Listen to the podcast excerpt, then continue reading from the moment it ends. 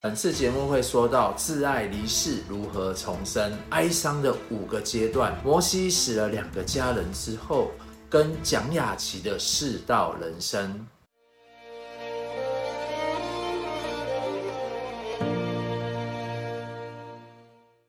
康健做过一个调查，关于至亲的离开，要隔多久后才不会感到伤心？多达四分之一的民众表示会难过一辈子。在生命的旅途中，我们都会遭遇到一些无法避免的离别，亲人离开的瞬间，那种难以言喻的痛楚，我们都曾经感受过。反而整个世界都失去了颜色，只剩下灰暗的黑影。精神科医师伊丽莎白罗斯在《论死亡与临终》一书说，提到面对重要亲友离世时，会经历哀伤的五个阶段。分别为失落与否认、愤怒、讨价还价、忧郁与接受。最近我们都在说圣经的民数记，摩西是以色列的首领，带着两百万人出埃及后，在旷野生活。因为是在旷野，所以生活条件很差，常常没有水喝，没有吃的。旧的一代的百姓啊，因为抱怨而无法马上马上进入到美好的迦南地，反而要在旷野四十年，他们都死在旷野。而摩西也要在最后面临他姐姐与哥哥的死去。那摩西和新一代的百姓到底要如何走过哀伤，进到上帝的应许之地呢？第二十章与二十一章有一个重要的地方，上帝带领他们来到一个叫加底斯的地方。其实这个。其实这是三十八年前发生的故事的所在。旧的一代呢，就是从这里因为没水而失败，百姓重新回到原点。其实属灵的事物啊，没有捷径，悔改与修复都必须要从失败的地方开始，就像以色列人需要回到加底斯重新启程一样。而他们来到这里发生的第一件事情，就是带领女性敬拜的女先知，也就是摩西的姐姐死去。当摩西和亚伦还没有反应过来，百姓因为缺水，又像过去一样开始抱怨。摩西和亚伦呢，前去见上帝，上帝指示摩西要吩咐出水来。但摩西与亚伦是用杖啊打磐石，水就涌出来。他们违背上帝的指示，没有以信心跟敬畏上帝的心等待水的奇迹。也因为摩西的罪，上帝宣判他们不得进入应许之地。这是摩西啊和亚伦在领导中一次严厉的惩罚，显示上帝对领领袖的要求是更高的。摩西后来向以东王介入而行，但以东王拒绝以色列人通过他们的地方，要他们绕开大道走别条路。大道的意思呢，就是王道，是一条为君王游行所开的道路。以东是以色列的哥哥以扫的后代，所以他们可以说是兄弟之邦啊。但兄弟却拒绝帮助，不给条路走。没有多久，亚伦也过世了，他的儿子接续了他的位置。这是上帝对祭司职分的看重，使百姓有了接下去的大祭司。而百姓为亚伦哭泣了三十天，亚伦的过世也便停止了旷野漂流的时代。在这里啊，我们有三件大事要连在一起讨论：米利暗的事、摩西的罪和亚伦的事。摩西。因为在米利巴犯了一个小错失，上帝就不准他带领以色列人进入迦南。这其实也给我们一个教训：由摩西所代表的律法，律法是永远不能带我们进到迦南应许地的。亚伦所代表的祭司或是女先知米利暗，也不能带领我们进入到应许的安息。这一切呢，都要等到约书亚才能成就。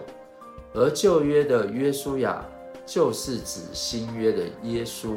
其实这两个名字是同样的意思，只是一个是亚兰文的写法，一个是希腊文的写法。而基督这个名字就是受膏者。当时啊，只有君王、祭司、先知会受膏，也就是救主的意思。所以，我们必须回想啊，我们失败的地方，悔改，在那里寻求上帝的恩典与救赎，就是上帝为我们所预备的救主耶稣基督。这是属灵旅程中的必经之路。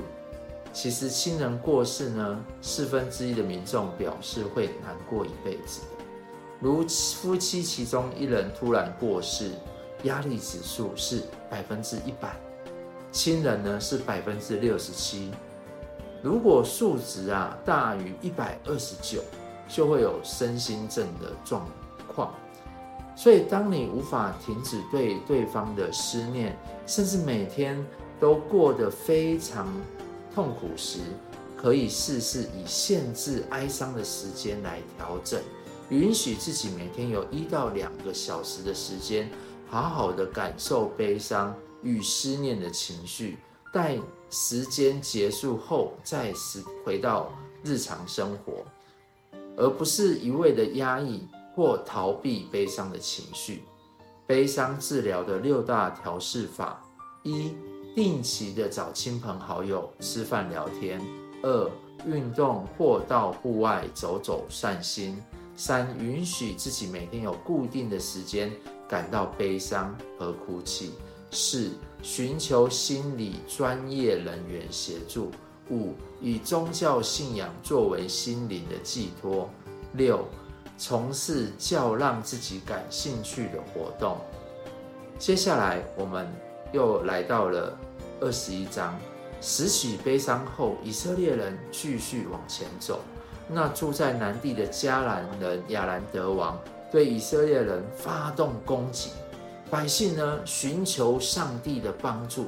若上帝帮助他们，他们愿意啊把这个攻城的池奉献给上帝。所以上帝呢把这个王交在以色列人手里。交完城后。百姓因为要绕过以东的地的路啊，太难走了，又在抱怨。上帝啊，使一条火蛇进入到他们当中，他们死了好多人。百姓在摩西的面前，终于知道自己有罪了，请求上帝的原谅。上帝指示摩西用铜做一条铜蛇，挂在木头上。凡被蛇咬伤的人，若望这铜蛇，就活了。旧约是仰望挂在木头上的铜蛇得活，表示罪的蛇已经死了。新约是仰望十字架的耶稣，我们犯罪的生命已经得重生。后来他们经过了好一些路程，来到了比尔的井。当时以色列人唱歌说：“井啊，涌上水来！你们要向这井歌唱。这井是首领和民中的尊贵人。”用杖所挖所掘的。以色列人为什么要在井旁突然唱起歌来呢？因为他们终于发现，无论往哪里去，到处都是干旱，如沙漠之地，难走的地方。这唱歌与活水，叫整个环境改变了。假如以色列人懂得在加低斯唱新兴的歌，三十八年悲伤的生活就不会发生了。今年是二零二四年，上帝给我一个感动，把今年命名为赞美，因为我发现当我赞美、唱诗、弹琴时，我就不抱怨，不想东想西，也知道当我祷告时，我就握起权柄；当我赞美时，我就站践踏仇敌。因耶稣的名，满有能力。最近我看真情部落格，蒋雅琪曾是美丽的电视台当家主播，后来当上老板。母亲离世整整一个月后，爸爸也告别了人间。先生是在儿子生日后去了天堂，所以半年内啊，死了三个家人。许多人就问他为什么每天还是这么的乐观？他说：“我有一个坚定的信仰，我知道有一位永远爱我的天父。当时牧师告诉他：“雅琪，绝对不要让这个遗憾呐、啊，再一次发生在你的家人当中。赶快，就是现在，带着全家人，趁着你父亲还清醒的时候，对他做爱的四道：道爱、道谢、道歉、道别。所以不能让。”所以，让不能挽回的人生减少了遗憾。当你面对失去亲人的悲伤痛苦，并且在黑暗期间都需要时间来治愈，在最痛苦的时刻，向朋友、向家人和寻求信仰的支持很重要。上帝将永远在我们的身边安慰我们，也让我们再次充满希望。也知道会有重生的盼望。今天的节目说到这里，我想为你做个祷告。